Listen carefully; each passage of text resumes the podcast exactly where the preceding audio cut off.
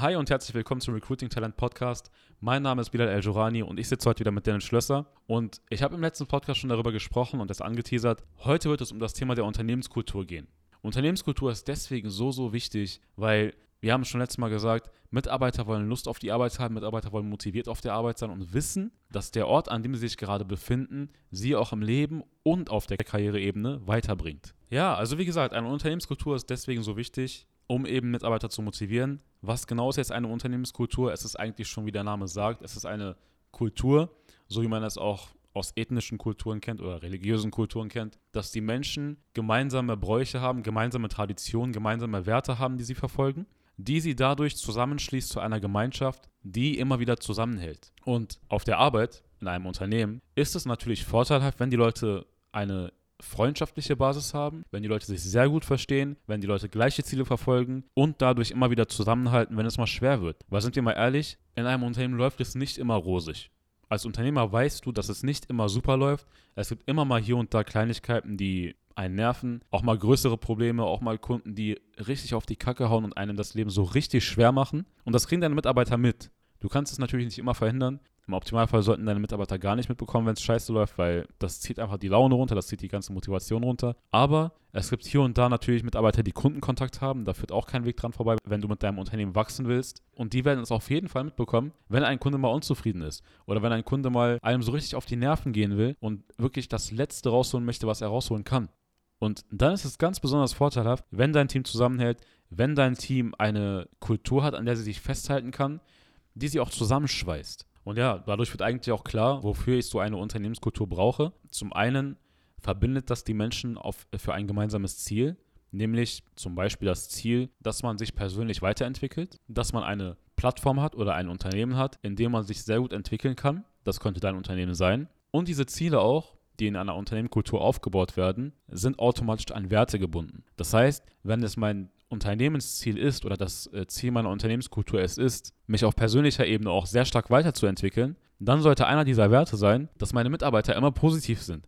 Weil wenn die Mitarbeiter immer scheiße drauf sind, immer schlecht gelaunt sind, dann kann es niemals dazu kommen, dass sie sich persönlich weiterentwickeln. Sie können sich aber nicht persönlich weiterentwickeln, wenn sie ständig nörgeln, wenn sie ständig schlecht drauf sind, meckern. Alles stört sie. Solche Mitarbeiter sind für dein Unternehmen nicht hilfreich und nicht nützlich, sondern im Gegenteil, sie ziehen sich selber, dich und deine anderen Mitarbeiter mit runter. Und es sollte ein fundamentales Ziel einer Unternehmenskultur sein, dass die Ziele der eigenen Mitarbeiter sehr weit vorne stehen. Natürlich willst du als Unternehmer dein Unternehmen voranbringen, das ist logisch. Du möchtest wachsen als Unternehmen, aber du solltest die Ziele deiner Mitarbeiter, wie wir es schon im anderen Podcast erwähnt haben, sehr, sehr weit oben sehen. Weil dadurch, dass die Mitarbeiter sehen, dass sie wichtig sind, dadurch, dass sie sehen, dass in der Kultur deines Unternehmens es fest verankert ist, dass ihre Werte, ihre Ziele wichtig sind und hoch angesehen sind, wird das die Performance automatisch steigern. Und dafür musst du natürlich beachten, dass es sowas gibt wie intrinsische und extrinsische Motivation. Das heißt, dass ein Mitarbeiter, das habe ich jetzt schon im letzten Podcast auch erwähnt, aber das heißt, nochmal kurz zusammenfassend, dass ein Mitarbeiter intrinsische Motivation hat, also Motivation, die er für sich selbst aus egoistischen Gründen hat,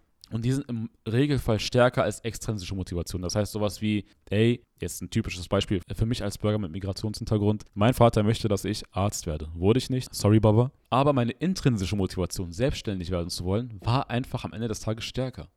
Und das darfst du nicht außer Acht lassen. Deine Mitarbeiter haben genauso intrinsische Motivation, auch wenn die extrinsische Motivation, den Chef zufriedenzustellen, zu zeigen, dass sie gute Mitarbeiter sind, auch vielleicht groß sein kann. Vergiss niemals die intrinsische Motivation, ist auf jeden Fall größer, ist auf jeden Fall stärker und wichtiger für sie. Und das solltest du respektieren, weil ganz ehrlich, deine intrinsische Motivation sind dir auch wichtiger als extrinsische. Deine egoistischen Motivationen, auch wenn du es dir schönreden willst, sind dir in Wahrheit wichtiger als die von anderen Menschen. Also, also diese Motivation, die du für andere Menschen hast, wie jetzt in meinem Beispiel, dass du Arzt werden sollst oder sowas. Im Regelfall, außer du bist halt ein Mensch, der ganz anders tickt oder ganz besonders tickt, in der Regel sind intrinsische Motivationen stärker als extrinsische.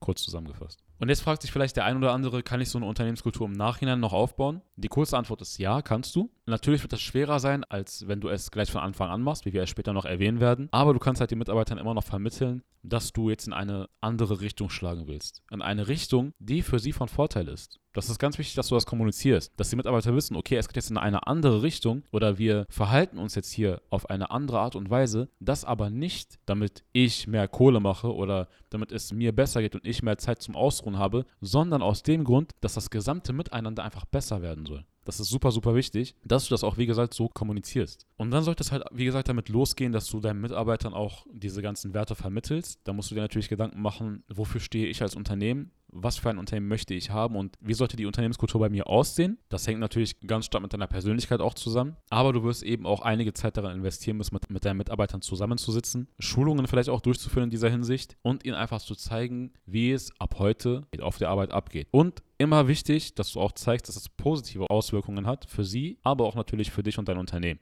Ein Beispiel könnte sein, dass du dein Unternehmen mit deinen Kollegen, Mitarbeitern zusammen einzelne Rituale einführst. Könnte sowas sein wie, wenn sich zwei in leitenden Positionen mal an einem Freitag um 18 Uhr anrufen, gegenseitig reflektieren. Das ist dann eher so ein partielles Ritual, was nicht alle betrifft. Aber ein Beispiel für das, was alle betrifft, dass ihr morgens einfach mal beim Reinkommen, das habe ich in einem Podcast gehört, dass sie einfach mal laut Musik anmachen und ganz dumm tanzen, damit jeder sich einmal bloßgestellt fühlt. Das muss es nicht sein. Es reicht auch, wenn ihr morgens irgendein äh, komisches Spiel spielt wie äh, Schulterticken, wo einfach du von deinen Kollegen oder deinem Gegenüber versuchen musst, die Schulter anzutippen und er versucht deine anzutippen. Äh, einfach mit dem Ziel, dass ihr alle mal wach werdet, dass du mit einem Spiel in den Tag startest oder mit einem Lächeln in den Tag startest und dadurch die Laune schon im Vorfeld, das ist wie eine Einwand-Vorwegbehandlung, die Laune während des Arbeitstages nach oben schießt. Auch sind wichtig, dass man feste Meetings hat. Heißt, natürlich soll jetzt nicht alles komplett durchstrukturiert sein, der Kalender soll nicht übervoll sein, aber zum Beispiel morgens ein Meeting, das kommt je nach Unternehmensstruktur an, was macht ihr, was tut ihr, dass ihr zum Beispiel sagt, morgens mal ein Ziel besprechen oder ein Abendmeeting oder mal, es kann auch sein, ein Meeting an einem Freitag, wo alle zusammensitzen. Das hatte ich mal in einer Anstellung, der sogenannte Freaky Friday, jeder zweite Freitag. Da durfte jeder machen, was er wollte, sollte halt nur irgendwie schon was mit der Arbeit zu tun haben. Heißt, wenn du Programmierer bist, sollst du nicht auf einmal anfangen, Mandalas zu malen. Heißt, diese Art von festen Meetings mit einem bestimmten Hintergrund natürlich. Es soll jetzt nicht einfach ein leeres Meeting sein, sondern es soll auch einen Sinn dahinter haben. Da muss man sich immer überlegen, was man verfolgen möchte. Wichtig ist auch, dass man am Ende seinen Tag, seine Woche, seinen Monat, wie auch immer reflektiert, damit jeder gemeinsam, das heißt in einem Konsens, dafür sorgt, dass man sieht, was lief gut, heißt, was mache ich weiter und was lief nicht so gut, also was muss ich verbessern. Das sollst nicht immer du als Geschäftsführer oder als jemand in leitender Position vorgeben, sondern sorge dafür, dass deine Mitarbeiter denken, es ist denen selbst aufgefallen, weil so haben die ein viel stärkeres Bewusstsein dafür und möchten sich auch viel eher dabei ändern. Auch coole Sachen, die du in deine Unternehmenskultur einführen kannst, sind Belohnungen. Hier ist aber eine Sache ganz wichtig. Ich nehme ein Beispiel. Hast du einen Vertriebler und er macht die meisten Abschlüsse in einem Monat, kannst du ihn belohnen. Aber wenn er jetzt allgemein einfach eine Verkaufsmaschine ist und jeden Monat Rekorde fährt, sich selber jeden Monat toppt, sollst du ihn nicht andauernd jeden Monat irgendeine Belohnung geben im Sinne von, wir gehen einmal essen, wir nehmen dich mal auf einen Teamurlaub mit, auf ein Seminar mit, weil das Problem ist, alles, was du im Überfluss gibst, das kennen wir aktuell beim Geld, wirkt inflationär. Heißt, es verliert seinen Wert und seine Wirkung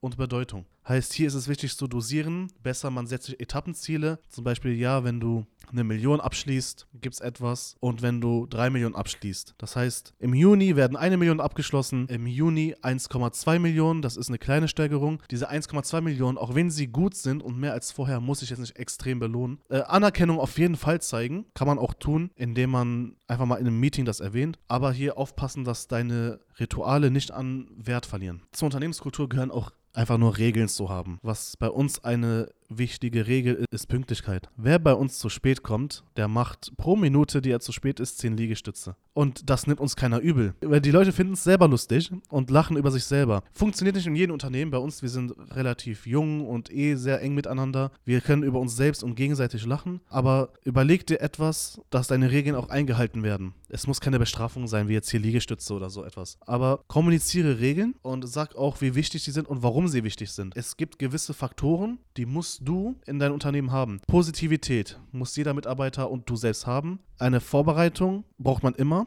Heißt, der Entwickler braucht seinen Projektplan. Auf jeden Fall, jeder braucht irgendwo Vorbereitung. Hohe Einsatzbereitschaft und eine gute Attitüde. Und wichtig ist, wenn du einen unternehmerischen Erfolg erzielst, in irgendeiner Hinsicht, hohe Kundenzufriedenheit, hohe Abschlüsse, verbinde immer diese Erfolge mit den Regeln, die du aufgestellt hast. Zum Beispiel, der Kundentermin, der kritisch angesehen wurde und wichtig war, wurde super gut absolviert von deinem Mitarbeiter. Sorge dafür, dass dieser Erfolg darauf zurückzuführen ist, dass er sich zum Beispiel an deine Regel gehalten hat, sei gut vorbereitet. Weil erst dann, wenn sie sehen, dass deine Regeln Sinn ergeben, werden sie diese akzeptieren und auch nachgehen. Und viele wollen ja immer Privat und Karriere sehr, sehr stark trennen. Ja, trenn es, aber es heißt nicht, dass du null Empathie für private Angelegenheiten deines Mitarbeiters entgegenbringst. Das heißt nicht, dass du niemals fragst, hey, wie war dein Tag? Wie geht's der Familie? Wie war dein Urlaub? Heißt nicht extrem in dieser Sache sein, diese zwei Bereiche zu trennen. Weil darauf sind wir schon eingegangen. Warum kann das förderlich sein, dass du dich gut mit deinen Mitarbeitern auch in privater Ebene verstehst? Ein wichtiges Instrument sind auch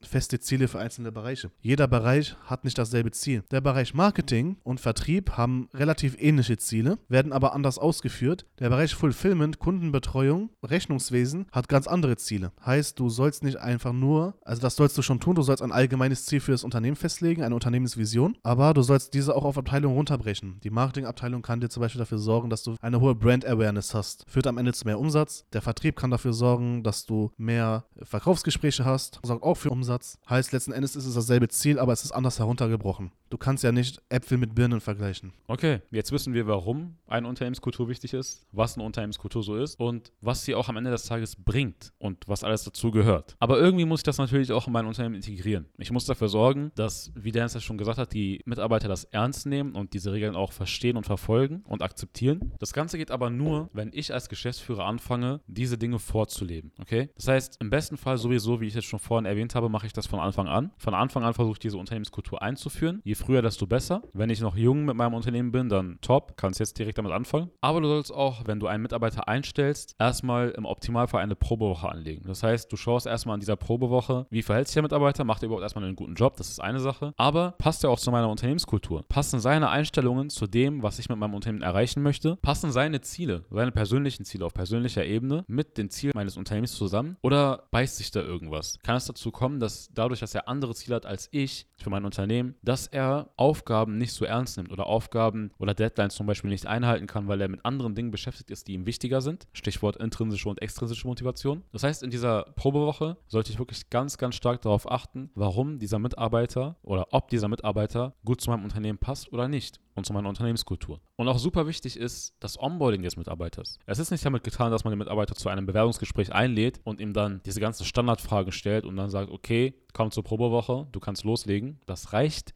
nicht aus. Es ist wichtig, dass der Mitarbeiter, bevor er in deinem Unternehmen anfängt, auch ein Onboarding bekommt. Das heißt, dass er zum Beispiel einen Videokurs kriegt, in dem wirklich alles aufgelistet ist, was er braucht. Alles, was er wissen muss, steht da drin. Das heißt, dass du auch dort deine Unternehmenskultur auflistest. Was sind die Regeln? Was sind die Werte? Was sind die Dinge, die ihr in eurem Unternehmen macht, damit die Menschen, damit die Mitarbeiter einen guten Teamspirit haben? Und wie ich es schon gesagt habe, als Geschäftsführer bist du in der Verantwortung, ein Vorbild zu sein. Das heißt, du musst diese Dinge vorleben. Du kannst nicht erwarten, dass dein Mitarbeiter positiv ist, dass der Mitarbeiter immer vollen Einsatz zeigt, immer vorbereitet ist, immer pünktlich ist, wenn er sieht, dass du jedes Mal 10 Minuten zu spät kommst dass er sieht, dass du nach einem Kundengespräch immer schlechte Laune hast. Dass du deine Kundengespräche direkt nach der Mittagspause legst und dafür keine Zeit hast, dich vorzubereiten. Das sieht der Mitarbeiter alles. Auch wenn du denkst, der sieht das nicht, glaub mir, der sieht das alles. Der merkt, dass du nicht vorbereitet bist. Der merkt, dass du schlechte Laune hast. Der merkt einfach, dass du nicht alles gibst, was du geben kannst. Und ein gutes Stichwort an der Stelle ist, äh, so ein Satz, den man schon öfter mal gehört hat, so ein Mitarbeiter, der macht nur 80% von dem, was du gut machst. Das heißt, der macht dir das nach. Aber von dem, was du schlecht machst, macht er 200% nach. Das heißt, er macht es noch schlimmer, als du es machst und weniger gut, als was du machst. Das heißt, sei ein gutes Vorbild, zeig ihm, wie er sich benehmen soll, indem du dich auch so benimmst und zeig ihm oder kläre ihn darüber auf, was in deinem Unternehmen ein vollkommenes No-Go ist. Und das kannst du eben sehr, sehr gut mit so einem Onboarding machen, was ich ja vorhin erwähnt habe. Und wie es auch Dennis vorhin schon gesagt hat, die Leistungen oder die positiven Erfolge deines Unternehmens sollten immer oder bestenfalls immer in Verbindung mit deinen Werten stehen. Das heißt, dass die Mitarbeiter auch sehen, hey, dadurch, dass ich immer vorbereitet bin, dadurch, dass ich immer positiv an den Tag gehe oder an die Aufgabe gehe, habe ich diese Erfolge überhaupt erst. Nicht aus Glück, weil die meisten Menschen, die glauben, dass äh, unternehmerischer Erfolg mit Glück verbunden wäre. Das ist vollkommener Bullshit. Wenn ich aber jeden Tag vorbereitet bin, jeden Tag positiv bin, jeden Tag alles gebe, dann kann ich erwarten, dass ich dadurch Erfolg habe. Und deine Mitarbeiter sollen das auch wissen. Deine Mitarbeiter sollen wissen, dass wenn sie alles geben, positiv sind und so weiter und so fort, dadurch erfolgreich sein werden. Und das können sie eben nur dadurch verstehen, dass sie auch sehen, dass deine Leistungen, deine positiven Erfolge im Unternehmen darauf zurückzuführen sind. Wie so häufig, Kontrolle ist sehr, sehr wichtig. Das heißt, du sollst auch in regelmäßigen Abständen schauen, ey, Halten meine Mitarbeiter das überhaupt ein? Halte ich das überhaupt ein? Das heißt, hier das Stichwort Reflexion ist auch super wichtig, Feedbackgespräche zu führen, wie ich es im letzten Podcast erwähnt habe. Super wichtig. Das heißt, wenn du dann in so einem Gespräch merkst, der Mitarbeiter, der am Anfang mal hoch motiviert war, hat auf einmal keine Lust mehr. Woran liegt das? Was ist der Grund dafür, dass dieser Mitarbeiter, der so Bock auf die Arbeit hatte, plötzlich einfach immer mit der Laune im Keller ist und nur das erledigt, was er machen muss? Also wirklich nur noch das Nötigste erledigt und dann einfach den Feierabend macht und nach Hause fährt und kein Wort mit dir, mit irgendeinem Mitarbeiter austauscht, mit irgendeinem Teamkollegen austauscht und wie gesagt einfach keine Lust mehr hat. Woran liegt das? Und deine Aufgabe als Geschäftsführer ist es dann, das rauszufinden damit du im Optimalfall dafür sorgst, dass das nicht mehr der Fall ist. Ja, und wenn du auch mehr darüber erfahren möchtest, wie so eine Unternehmenskultur aussieht und wie ich so eine Unternehmenskultur in meinem Unternehmen aufbaue, dann schreib uns gerne über unsere Webseite www.bd-recruiting.de oder auf unseren ganzen sozialen Kanälen. Du findest uns schon irgendwie, wie es Dennis schon gesagt hat letztes Mal. Wir antworten, wir sehen deine Nachricht und freuen uns auch vor allem über eine positive Bewertung auf diesem Podcast, wenn du möchtest. Würde uns mega viel bedeuten. Also, vielen Dank fürs Zuhören. Bis zum nächsten Podcast. Ciao.